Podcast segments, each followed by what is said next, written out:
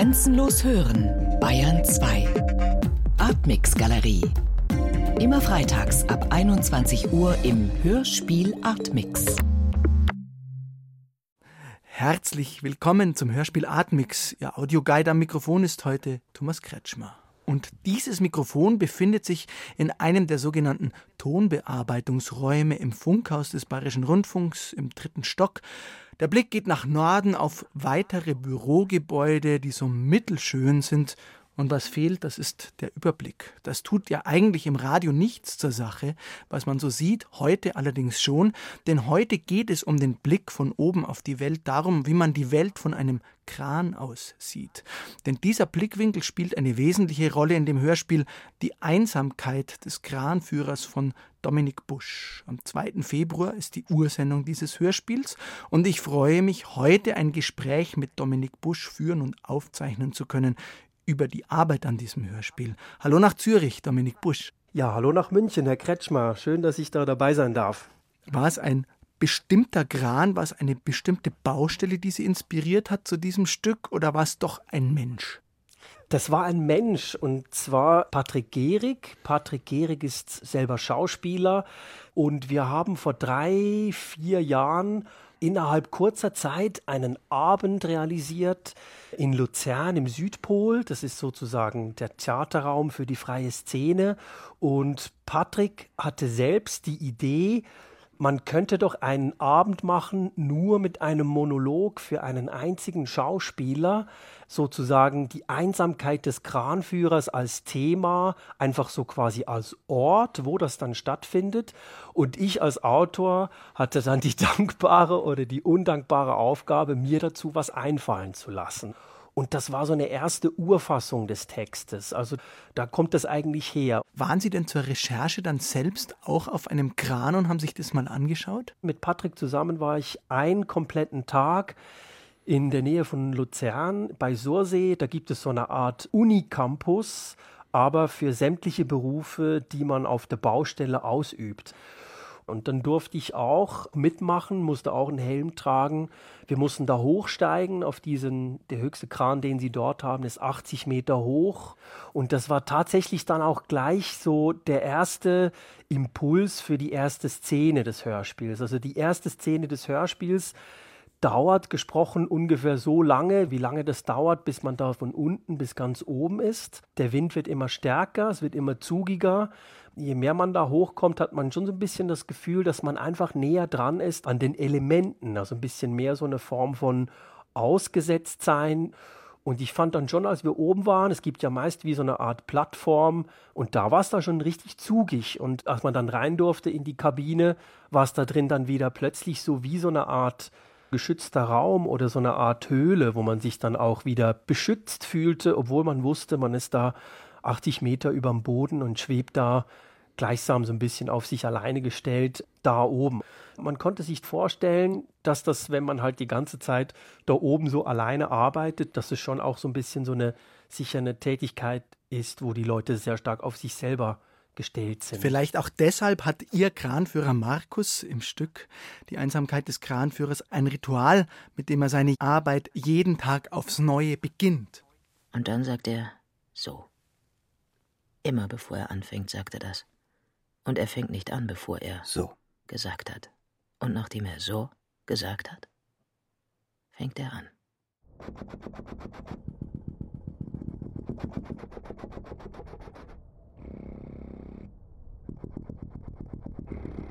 Die Betonrohre können warten, sage ich zu Mike. Und genau genommen habe ich das vor zehn Minuten auch schon zu Angelo gesagt. Vor zehn Minuten schon. Aber passiert ist nichts. Da unten stehen die beiden und reden. Aber offenbar nicht über die Arbeit. Natürlich können die Betonrohre warten. Braucht doch noch keine drüben auf der Ostseite jetzt. Markus, der Kranführer, arbeitet räumlich getrennt von seinen Kollegen und auf einem schwankenden Gerät. Er hat den Überblick und fühlt sich gleichzeitig zurückgesetzt.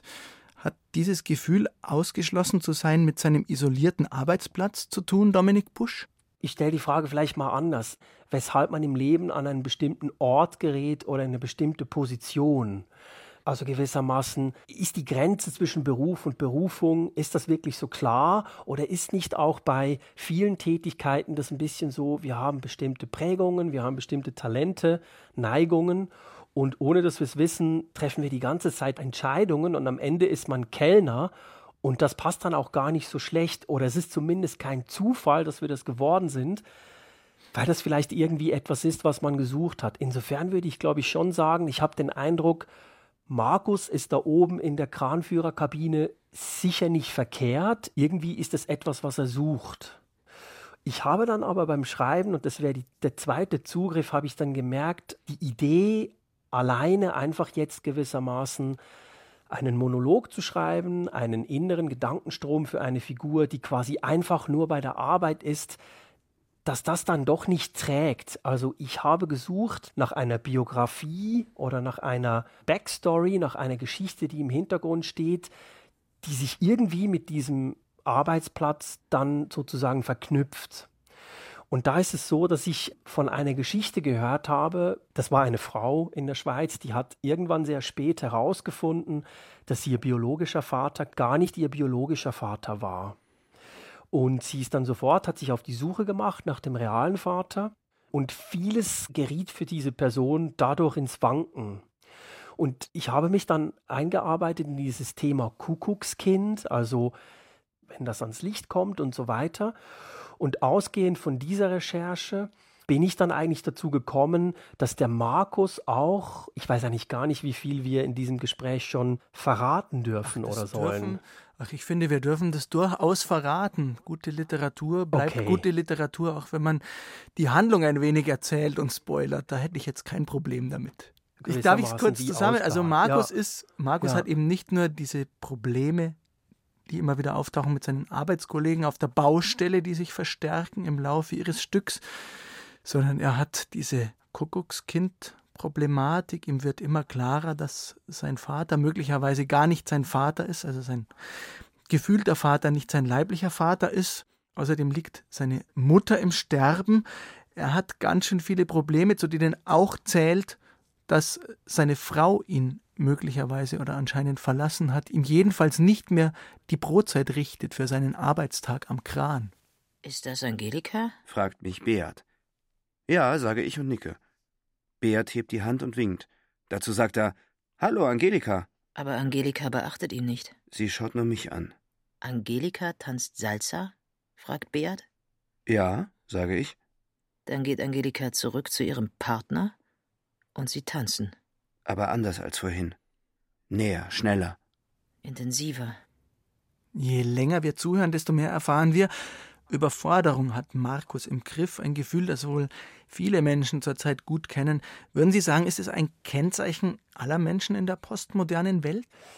Ich glaube, er ist heavy überfordert. Das glaube ich auf jeden Fall. Das meine ich jetzt nicht nur im handwerklichen Sinne, dass das jetzt irgendwie kaltblütig nach äh, Creative Writing klingt, aber es ist ein guter Motor zum Schreiben, wenn man versucht, Figuren und Geschichten zu finden, die an einem Punkt stehen im Leben, wo so viel auf sie einprasselt, dass sie denken, so ein bisschen nach Rilke, du musst dein Leben ändern. Also irgendwie so weiterwursteln geht wahrscheinlich irgendwie nicht sehr gut. Und ich habe schon den Eindruck, dass dieser Tag zumindest irgendwie in der Hoffnung ihn verändern wird. Also dass er vielleicht denkt, ich muss mal hier ein paar Stellschrauben ändern, dass er einfach vielleicht danach anders auf seine Arbeitskollegen zugeht oder dass er anders in die Begegnungen hineingeht oder anders das Gespräch sucht. Wir geben Markus eine kurze Atempause und hören Musik, andernfalls vom Albin Bruns Nahquartett. An der Tuba ist Mark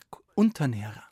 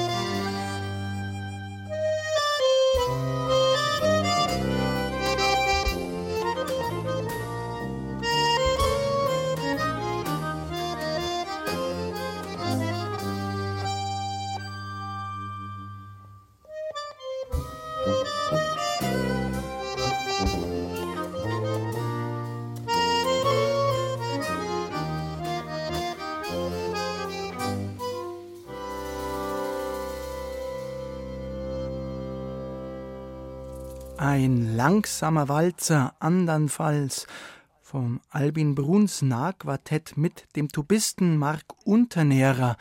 Und ich habe dieses Musikstück deshalb ausgesucht, weil Mark Unternährer auch die Musik oder vielleicht sagen wir besser die Sounds gemacht hat für das Hörspiel, um das es hier und heute geht, für das Hörspiel Die Einsamkeit des Kranführers von Dominik Busch. Jetzt würde ich natürlich gerne wissen, Dominik Busch, Sie haben schon erwähnt, Marc Unternährer war von Anfang an bei diesem Projekt dabei. Er hat schon für die Theateraufführung in Luzern die Tuba mit eingesetzt. Hatte er auch die Idee zu diesen Sounds, zu diesem Klopfen, zu diesen Geräuschen, die eine Soundlandschaft darstellen in Ihrem Hörspiel jetzt auch? Ja, er hat schon in Luzern eigentlich bei den Proben und beim Ausprobieren mit dem Text auf der Bühne schnell für sich gemerkt, dass das alles irgendwie nicht passen würde, dass Tonabfolgen das schnell ein bisschen bewirken, dass es vielleicht auch zu gefühlig wird oder dass es in einen gewissen Kitsch abdriften könnte. Und er hat dann eigentlich angefangen, etwas zu liefern, was viel näher bei diesem Ort war. Also, dass er dachte, wie klingt es auf einer Baustelle? Und er hat dann probiert, sein Instrument nicht so zu nutzen, wie ihm das auf dem Konservatorium beigebracht worden ist, sondern einfach so zu spielen, wie er das oft tut, wenn er auch mit freier Improvisation auf der Bühne ist, dass das eher klingt wie eine Kreissäge, so ein bisschen abstrahiert. Um das mal zu illustrieren, könnte ich noch einen kurzen Ausschnitt einspielen, wo das, glaube ich, ganz mhm. deutlich wird, ja. was er da tut. Da unten rennen sie. Da unten sprechen sie miteinander und beugen sich gemeinsam im Halbkreis über einen Plan. Da unten geben sie sich die Hand oder legen sie sich gegenseitig auf die Schultern, kratzen sich am Kopf und schieben dazu den Helm ein wenig nach hinten, so dass ich kurz ihr Gesicht sehe. Das war nochmal ein Ausschnitt aus Die Einsamkeit des Kranführers mit diesen, naja, eigentlich Baustellengeräuschen, die aber aus einer Tuba kommen. Sind die tatsächlich unbearbeitet oder war da noch irgendwelche elektronische Bearbeitung mit dabei? Nein, die sind unbearbeitet. Es gibt mehrere Sachen, die er eingespielt hat. Also er hat zum Beispiel mit Stricknadeln auf seinem Instrument verschiedene Geräusche gemacht, die sehr stark so klingen wie Geräusche an einem Baukran, also so Metallgeräusche. Dann hat er uns sehr viele Wind- und Luftgeräusche gemacht. Das sind nicht nur Gewittergeräusche aus der Dose dabei, sondern sehr viel Mark Unternäher ist da immer dazu gemischt. Und er hat uns sehr viele von diesen Baugeräuschen eingespielt und wir konnten dann mit einer Vielzahl von Geräuschen so modulartig zusammenbauen und die Idee ergab sich dann halt, dass sich das immer mehr hochschaukelt wie eigentlich auch so das Problembewusstsein von Markus. Also genauso wie der sich ja immer unwohler fühlt in seiner Haut, genauso nehmen auch immer mehr die Geräusche zu. Die Ursprungsidee, da waren schon ganz viele Beteiligte dabei. Was ist jetzt das, was das Hörspiel von der Theateraufführung am deutlichsten absetzt? Ich vermute, es ist die Vielstimmigkeit, die aus diesem Monolog geworden ist, der anfangs da ist. Ist das so? Das ist, glaube ich, etwas vom Stärksten, ja, was es unterscheidet. Es war gerade dann auch die Chance, dass man sagt, naja gut, in seinem Leben versucht dieser Markus vielleicht ganz oft die anderen Stimmen wegzudrücken oder will die nicht hören. Aber beim Hörspiel wäre es doch vielleicht gerade auch spannend, wenn eben mal auch die Stimme von außen hineinkommt. Zum einen finde ich ein sehr schöner Moment, wenn in der Mitte über das Funkgerät dann der unmittelbare Vorgesetzte von Markus mit Wut äh, reinbrescht, so, was hast du gerade gemacht, Markus, was ist da los? Weil da wirklich auch dieses eingekapselt und isoliert sein von Markus, das kriegt dann wie so einen Bruch für einen Moment. Und wir wollten es aber nicht nur dabei belassen, sondern wir wollten unbedingt auch zwei Frauenstimmen dabei haben, und wir wollten aber bewusst diese Frauenstimmen nicht so besetzen, dass wir dann sagen, okay, wir brauchen eine weibliche Sprecherin für die Mutter, wir brauchen eine für die Schwesterfigur und wir brauchen eine für die Partnerin, sondern wir haben das bewusst ein bisschen offener, ein bisschen weg von der Figur, dass da einfach noch zwei Frauenstimmen da sind.